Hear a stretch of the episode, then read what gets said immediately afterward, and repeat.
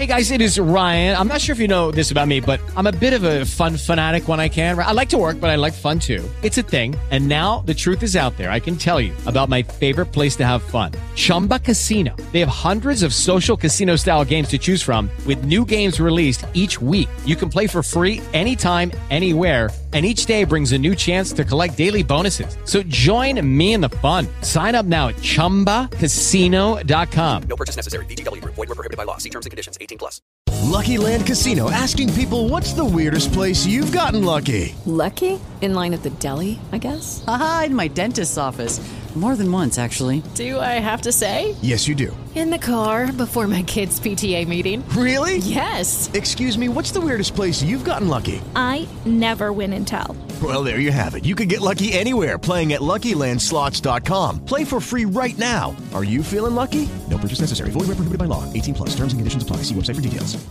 Para conformar este gobierno, Benjamín Netanyahu negoció con los partidos más ultraortodoxos y de extrema derecha israelíes, entre ellos sionismo religioso de Bezalel Smotrich y Fuerza Judía de Itamar Ben-Gvir, conocidos por su radical hostilidad frente a los palestinos y su posición favorable a la anexión de una parte de Cisjordania. Smotrich y Ben-Gvir serán ahora respectivamente los encargados de las colonias en Cisjordania y de la policía israelí cuyas unidades operan también en el territorio palestino ocupado desde 1967 por Israel. Luis Grimberg, usted como sociólogo y analista político de Israel, ¿qué lectura hace de este gobierno, de este nuevo gobierno israelí, por decirlo menos, inédito? Eh, quizás exagero, y eso sería lo mejor que yo exagero, que se va a establecer ahora lo que yo llamaría el cuarto régimen del Estado de Israel.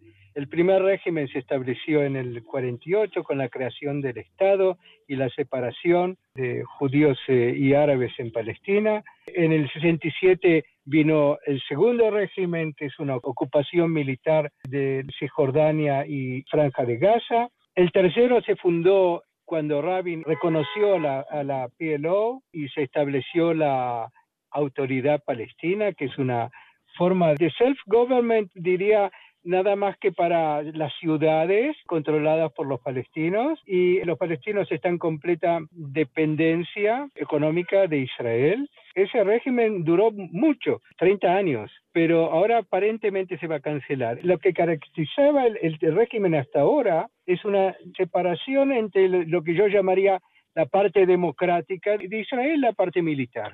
La parte democrática era todavía dentro de las fronteras del 67 y la parte militar en la West Bank y en Gaza. Ahora la cosa se viene mucho más compleja y yo diría que es un régimen en el cual van a anular la distinción entre la parte democrática y la parte militar. Las fronteras del 67 se van a borrar y va a ser muy difícil decir que Israel es una democracia.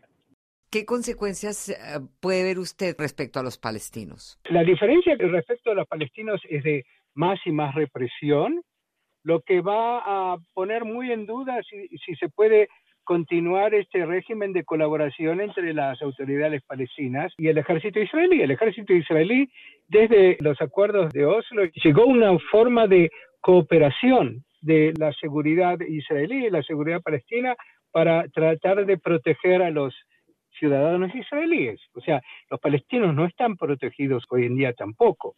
Pero en este momento va a ir a una represión más grande y más violenta. ¿Cómo es que Israel llega a conformar este tipo de gobierno con este perfil? Yo lo veo como el fracaso más grande del gobierno anterior y de la oposición. No se puede pensar lo que está pasando ahora sin el desastroso periodo de gobierno anterior, que en realidad reprimió más que los gobiernos anteriores de Netanyahu fue más violento, más eh, letal y lleva a, en cierta forma, justificar y legitimizar el, nuevo gobierno actual, que es mucho más violento y mucho más racista en forma abierta. O sea, el racismo de ellos no solo va dentro de los territorios ocupados por el ejército, sino también dentro de Israel, frente a los palestinos, frente a las mujeres, frente a homosexuales. El racismo ahora se está traduciendo a, a qué es lo que se hace dentro de la parte democrática de Israel. Digamos que aquí Netanyahu juega un rol también para que esto se haya hecho. No, el rol de Netanyahu está claro, él está en juicio. por eh, delitos de, de, corrupción. El proyecto de este juicio es que va a ir a la cárcel Netanyahu. Y la intención de Netanyahu es cancelar el juicio a través del Parlamento. Y para eso necesita gente que esté completamente dispuesta a hacerlo. Y son todos los que tienen ahora en el gobierno, que son grupos que están, diría, extorsionando a Netanyahu para que le dé más poder. Reciben el poder del control de los territorios ocupados, reciben el, Ministerio de Finanzas, nada más y nada menos. En realidad, el partido de él, el partido de Netanyahu, es el que está un poco enojado con Netanyahu porque hizo concesiones y le dio poder a sus afiliados en la coalición, porque eh, lo que está buscando es básicamente zafarse del juicio y está claro que lo pueden extorsionar, y lo están haciendo, y eso va a llevar un desastre increíble, porque no es que va a haber un régimen estable, va a haber caos. Eso es lo que se viene. Y lo peligroso, realmente peligroso, es lo que Hannah Arendt llama la dinámica de la violencia. Porque en la dinámica de la violencia nadie donde se puede caer. ¿Y no existe una oposición israelí que haga contrapeso a esta ultraderecha que ha negociado instalarse en el poder? Los que estaban tratando de hacer oposición a Netanyahu eso tiene que estar claro. No son partidos políticos con una alternativa de paz o algo así, sino es el ejército. El ejército estaba constantemente tratando de contener, frenar la tendencia ultra colonizador, religiosa, mesiánica de estas fuerzas que están haciendo la colonización en los territorios ocupados. Y entró en choque con Netanyahu ya hace seis años cuando hubo un caso muy famoso que se llama hoy en día Azaria Affair, en el cual un soldado vio a un palestino que estaba, después de un ataque, que estaba herido en el suelo, y viene y le da un balazo en la cabeza y lo mata. Y eso está documentado. Y el ejército tiene que llevarlo a juicio porque lo hizo sin orden y sin necesidad. Y fue completamente un asesinato. El ministro de Seguridad apoyó al ejército y Netanyahu salió en contra, apoyando al movimiento super racista que estaba apoyando a este soldado. Y ahí se formó la crisis entre Netanyahu y el ejército, porque el ejército es el que tiene el problema político de cómo seguir controlando a los palestinos y cómo seguir colaborando con las autoridades palestinas para prevenir ataques terroristas.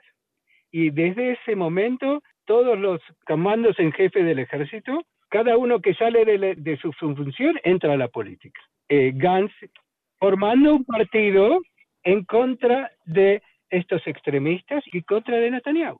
Pero no tienen una alternativa política. Yo la llamo conservadora. No me toquen este sistema que está funcionando. Ya 30 años funciona de que los palestinos no pueden eh, liberarse de nosotros y nosotros controlamos relativamente, controlamos la resistencia palestina. Netanyahu lo estaba destabilizando por su interés personal de salvarse de su juicio.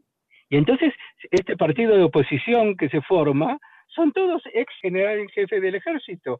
Gantz, Ashkenazi, Yalon y ahora Eisenkot eh, eh, en, realidad la oposición a Netanyahu es el ejército, los líderes que salen a lo civil y se meten a, hacer política. No hay alternativa. Y ese es el principal problema, que hay una sola fuerza que sabe lo que quiere acá, y la única fuerza que sabe lo que quieren son los extremistas colonos, religiosos, mesiánicos, que llevan al choque con los palestinos. Y entonces cuando hay eh, críticas civiles de judíos dentro de Israel que, que salen en contra, van a reprimir a eso también. Ah, ya se acabó el alboroto y ahora empieza el de tiroteo, decían los españoles.